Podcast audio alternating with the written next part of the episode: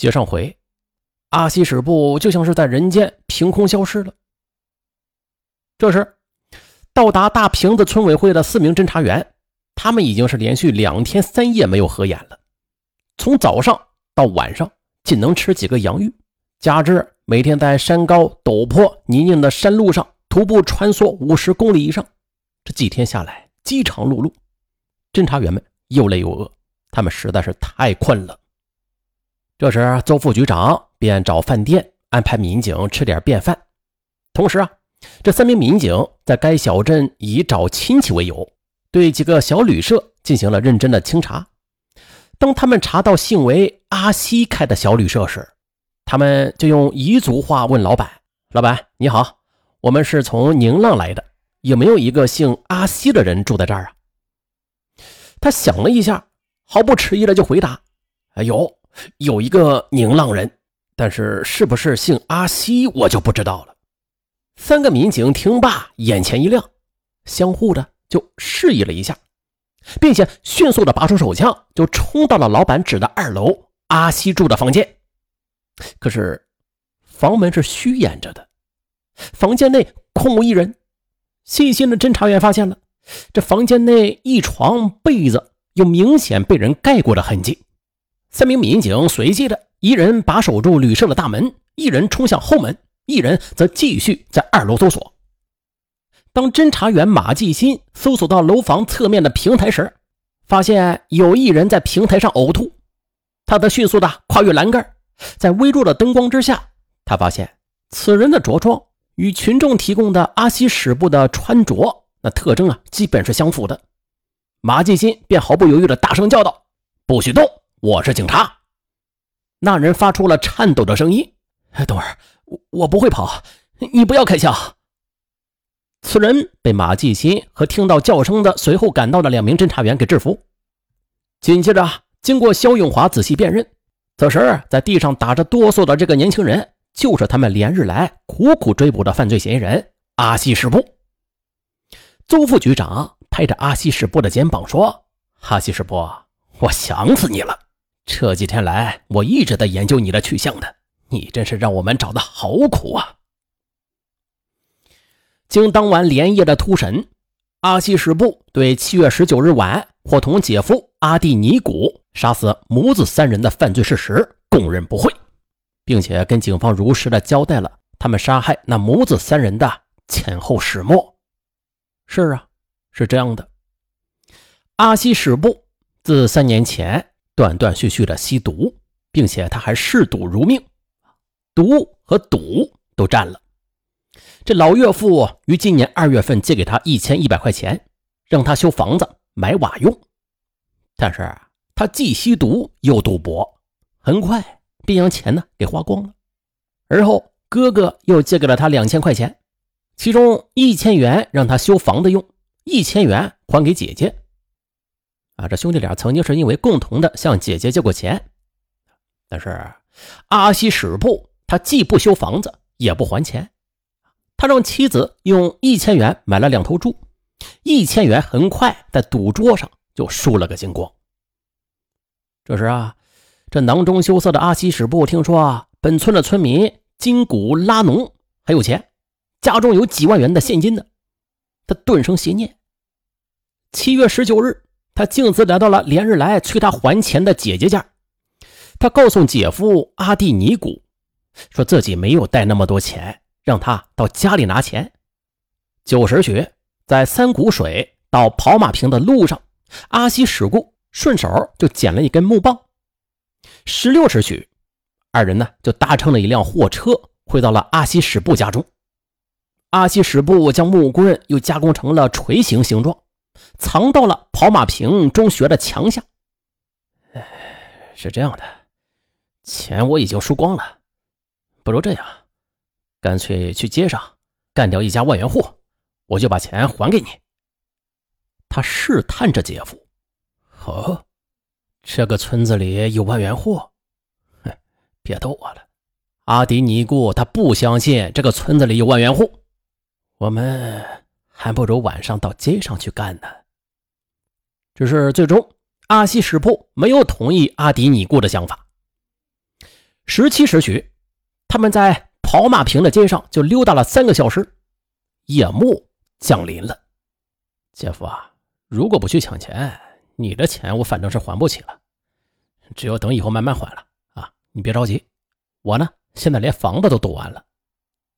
阿西使部带着诱惑的口气说，他继续怂恿：“我听说这金古拉农家里很有钱，有几万元的现金呢。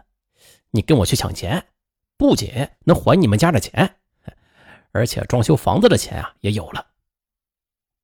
这文盲加法盲的阿迪尼姑，在阿西使部的反复劝说和怂恿之下，最终是同意了和他去金古拉农的家里抢劫钱财。二十一时四十分许，二人带上木棒和匕首，来到了金古拉农家。他们发现金古拉农没有在家，只有布点安子和其十六岁的小儿子在家。于是，两人就按照事先约定的位置，他们是选择了作案的最佳位置，坐在了客厅内的沙发上，和布点安子母子俩一起看起了电视。阿西史布以假装向布点安子咨询办理户口的手续问题，哎，就拉起了家常。因为是同一村的人熟，这布点安子也没有任何顾忌，不知大祸临头的他，还热情的给他们泡茶。二十二时许。十七岁的大儿子回到家中，热情的给他们打招呼，并且与他们一起看电视。也就在十多分钟之后，小儿子回房睡觉了。哎呦，这都十点多了，那时间也差不多了，你们该回家休息了。二十二时二十分许，劳作了一天的不点安子想休息了。两人见此，用眼睛示意了一下，唰的一声。阿蒂尼古迅速地抽出了藏在上衣内的木棒，就击向了坐在沙发上毫无防备的布点安子的头部。同时，阿西使部也将布点安子的大儿子按翻在沙发上。可他插到腰间的匕首一时之间拔不出来，被这衣服啊给缠住了。也就是趁着这一空隙，布点安子的大儿子站了起来。阿西使部大叫：“哎，我我干不赢了，你快点来帮忙！”布点安子的大儿子。抱起了 VCD，准备反击时，却被阿迪尼古用木棍击中了后脑两棒，砰砰两声闷响。在 VCD 掉在地上的同时，他也倒在了地上。阿西止步，终于是拔出了匕首，在他的颈部、背部和胸部就这样乱戳起来。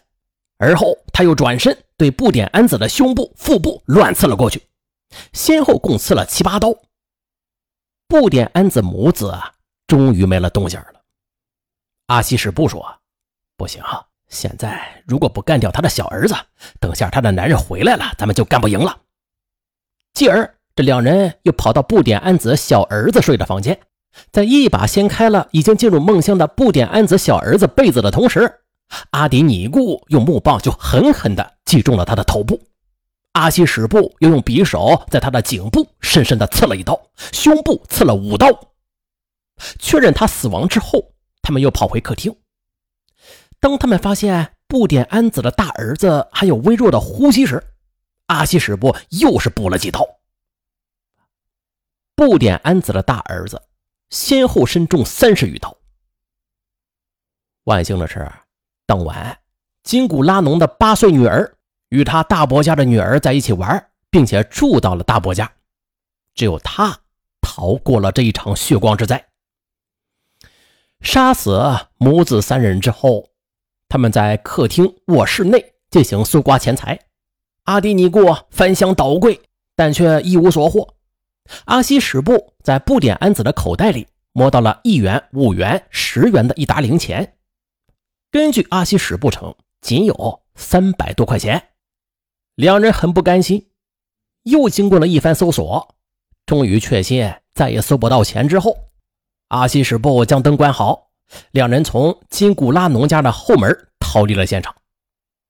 当他们跑到公路边的一条小河边时，便将作案时用的匕首和木棒丢到了小河中。在阿西使布家，两人换上了阿西史部事先准备好的衣服，将作案时穿的衣服就藏到了猪圈内的粪草中，并且趁着夜幕的掩护，连日向新营盘巷的方向逃窜。次日。阿西史部带着阿迪尼古在他的舅舅家躲了两天，二十三日早上，得到舅舅的通风报信之后，阿西什布和阿迪尼固便向禅战河乡甘海子村委会的方向逃窜。在到达了万马场村后，两人分头逃窜。当时，阿西什布是在二十四日早上花了五十块钱租了一辆摩托车，于下午四时许逃到了延边县盐口乡大坪子村委会一个小集镇，并且住到了一家小旅社。二十三时四时许，他惊恐地看到了民警进入了旅社，于是就溜到了旅社平台上假装呕吐，没想到却被警方逮了个正着。只是很遗憾。另外一名嫌疑人阿迪尼固仍然在逃亡中。此案呢，在当年是丽江市发生的影响最为恶劣啊，作案手段令人发指的性质最为严重的特大杀人案。后来，邹文全副局长告诉我们，金古拉农靠着自己的勤劳和智慧，多年前主要是从事野生菌、药材和羊皮生意，一家五口人。过着幸福美满、富足的生活。在二零零四年那会儿，全家在当地的老百姓眼中，那就是有钱人。那既然是公认的有钱人，大家也知道，这有钱人呢，他既有人羡慕，也有人嫉妒，同时还遭贼惦记。呃，当然了，这是当时那个年代一些人的法律观念滞后、落后、愚昧等等因素。是这起恶性案件发生的主要根源。好了，不多说什么了，本案到此结束，咱们下期再见。